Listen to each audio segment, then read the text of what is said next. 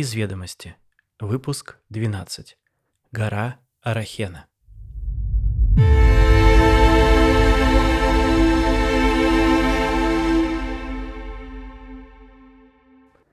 Если не поверите здесь написанному, можете сами поговорить с любым из свидетелей.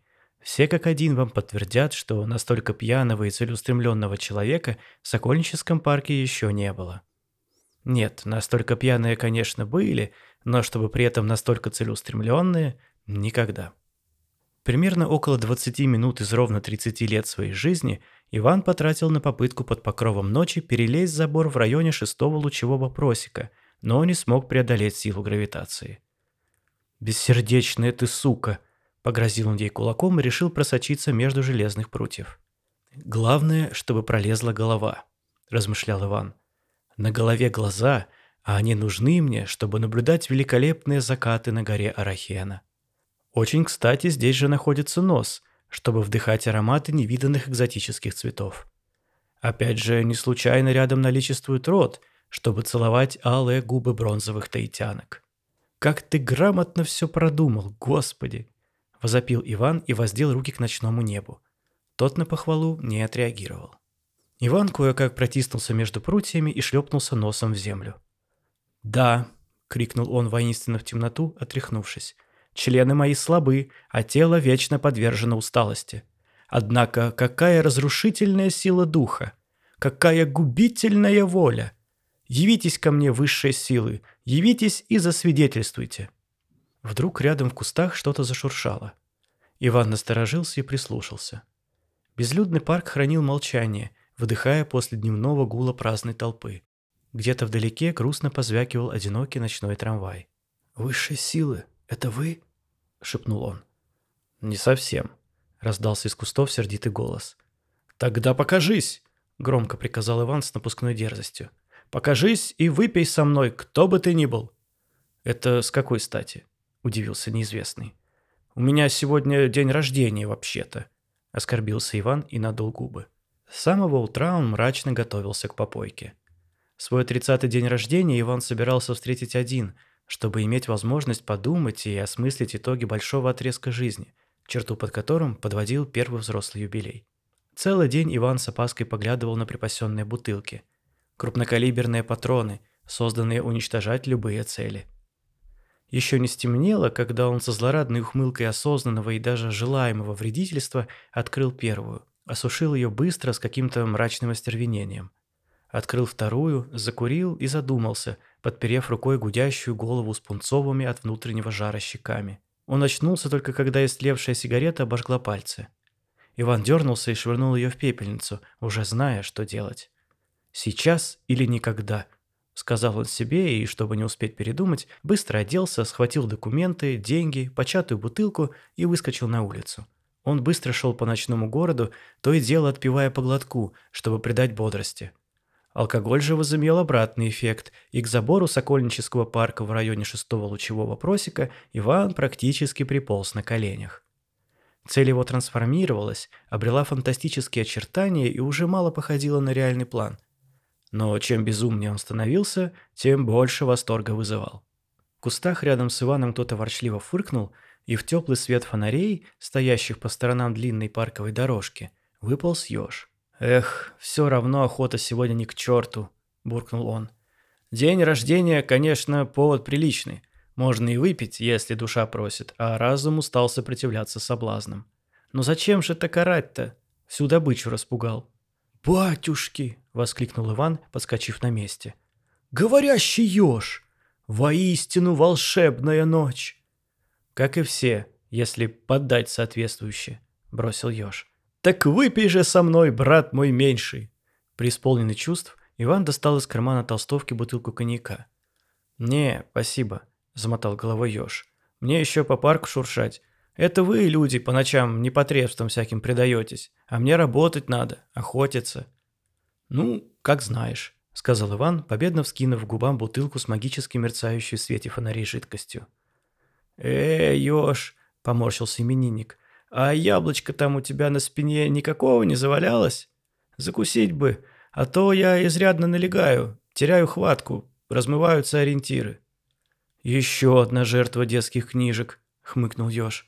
«Мы так-то хищники, безжалостные ночные охотники, блин. Все эти фруктово-овощные диеты оставь своим во все стороны осознанным сотоварищам, экспертам по миндальному молоку и феминитивам». «А ты, я смотрю, в теме», — поднял брови Иван. «Сокольники, друг мой», — усмехнулся Ёж. «Всякого тут по аллейкам наслушаешься. Впрочем, в основном фигурируют жалобы общие для разных времен и поколений. Люди страдают, что спят не с теми, кого хотят, что значат больше, чем их оценивают, и зарабатывают меньше, чем стоят мечты. «Ну, хоть какая-то стабильность в наше неспокойное время», – вздохнул Иван. «Согласен», – кивнул Ёж. «А ты чего это по парку ночью шляешься? Что-то мне подсказывает, не для того ты так решительно через забор лез, чтобы где-то в кустах пьяным поваляться.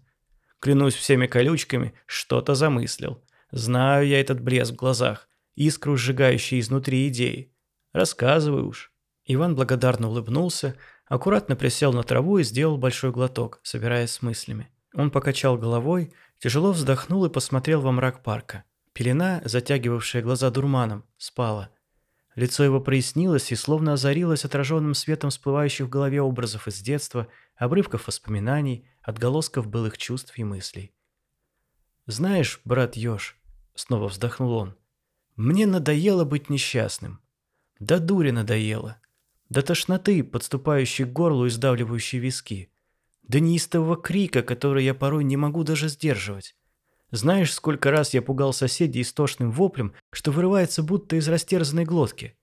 А сколько пластырей извел, заклеивая разбитые об стену костяшки пальцев? Мне сегодня 30, возможно, половина жизни, а я, считай, не жил. Причем у меня вроде как нет очевидных причин, чтобы быть несчастным. Я вырос в хорошей семье. Меня всегда любили и поддерживали. Мне повезло с друзьями. Они тоже всегда любили меня и поддерживали. Женщины, с которыми меня сводила судьба все эти годы, любили меня и поддерживали, как умели. Меня не раздражает моя работа, она приносит мне больше денег, чем я вкладываю сил. Я живу в прекрасном городе, полном любых возможностей. Я здоров и физически полноценен. Мне совершенно не на что жаловаться, ведь судьба невероятно благосклонна ко мне. Она не сбивала меня с ног роковыми ударами, не бросала под завалами непреодолимых обстоятельств, не оставляла на теле незаживающих шрамов. Я искренне благодарен за все, что имею, и со стороны, пожалуй, выгляжу совершенно благополучным. Однако я все равно глубоко несчастен и ненавижу себя за это. «Почему ненавидишь?» – аккуратно спросил Ёж. «Потому что чувствую, что сам обрекаю себя на страдания», – с горечью воскликнул Иван.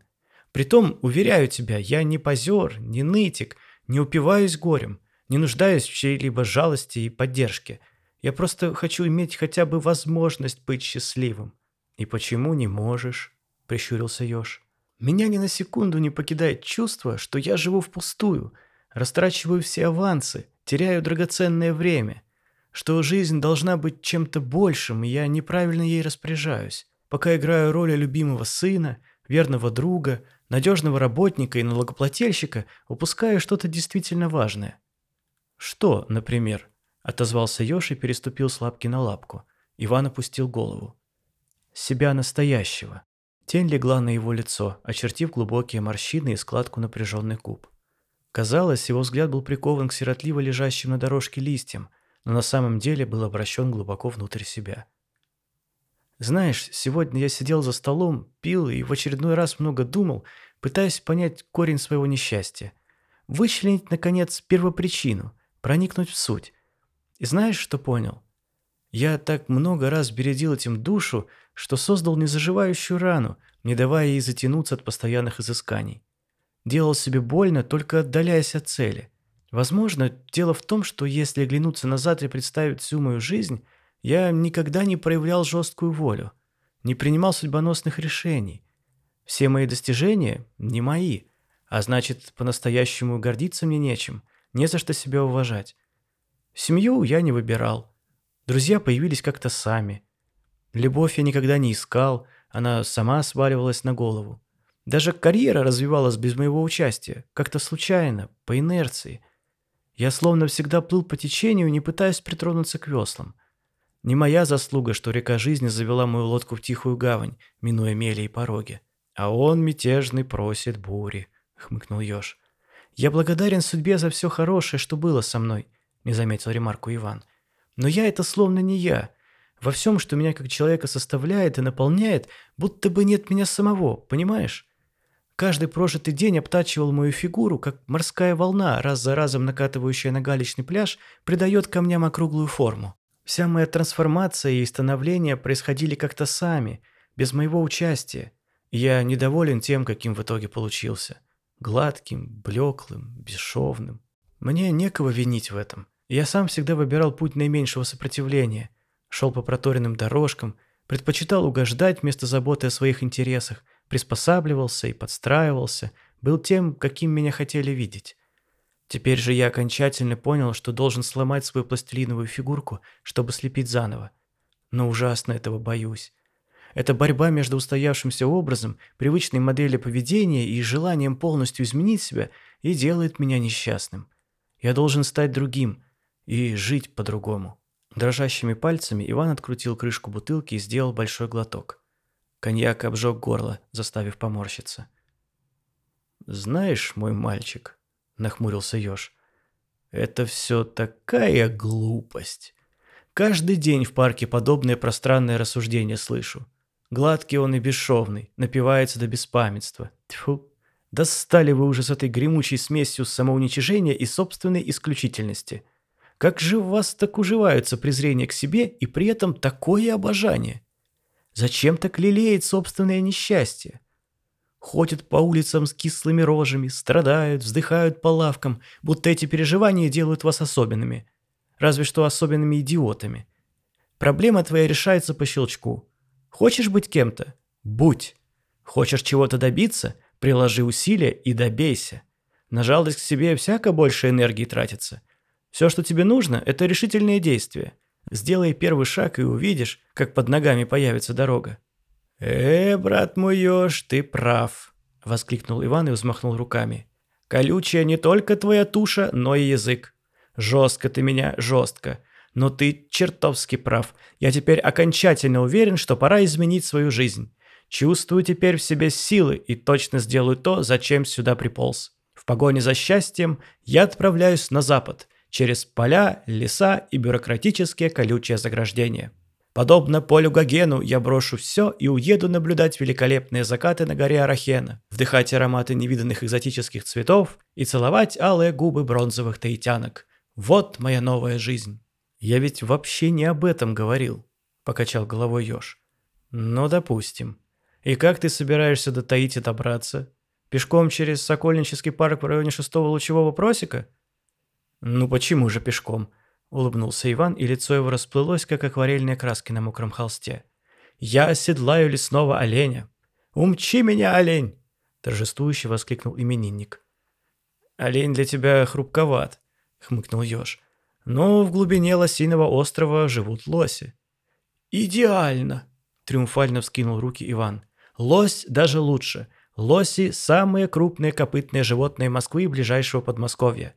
Умные, выносливые и харизматичные личности. Это я точно знаю».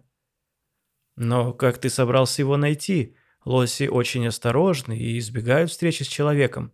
Что только доказывает силу их ума», «Да, но это далеко, да и придется пробираться через лес», — пытался отговорить Ёж.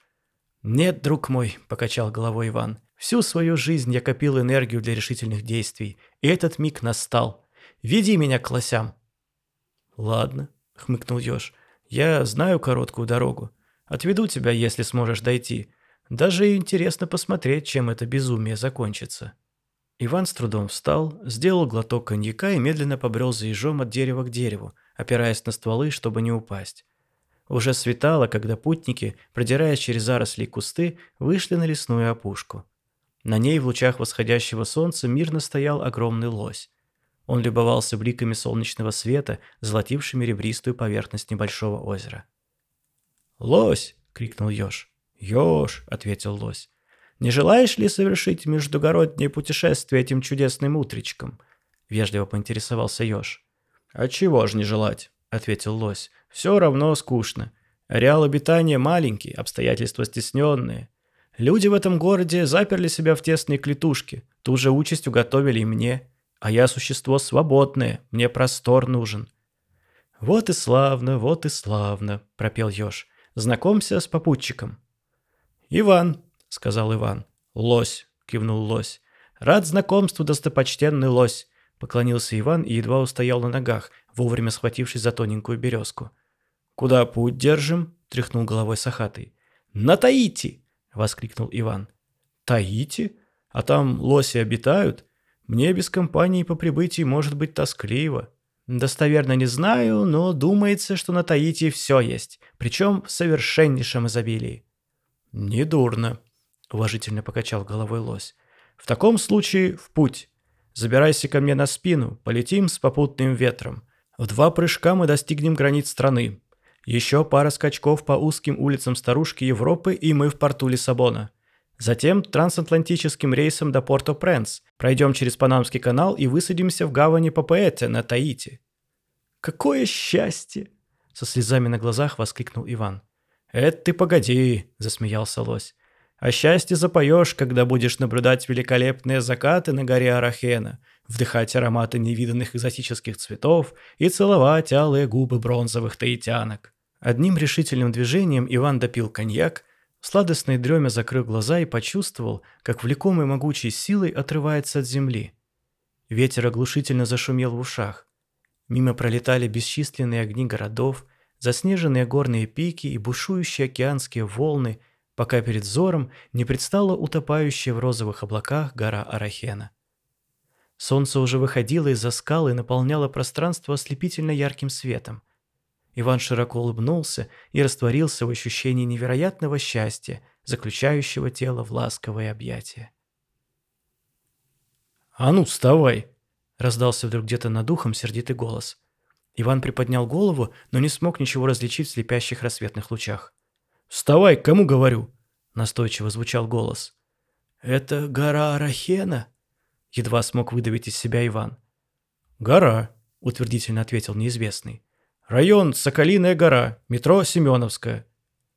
«Как удивительно, что на Таите тоже есть метро Семеновская», — подумал Иван и снова провалился в туман, мерцающий розовыми всполохами света. После изнурительного трансконтинентального путешествия ему нужно было хорошенько выспаться.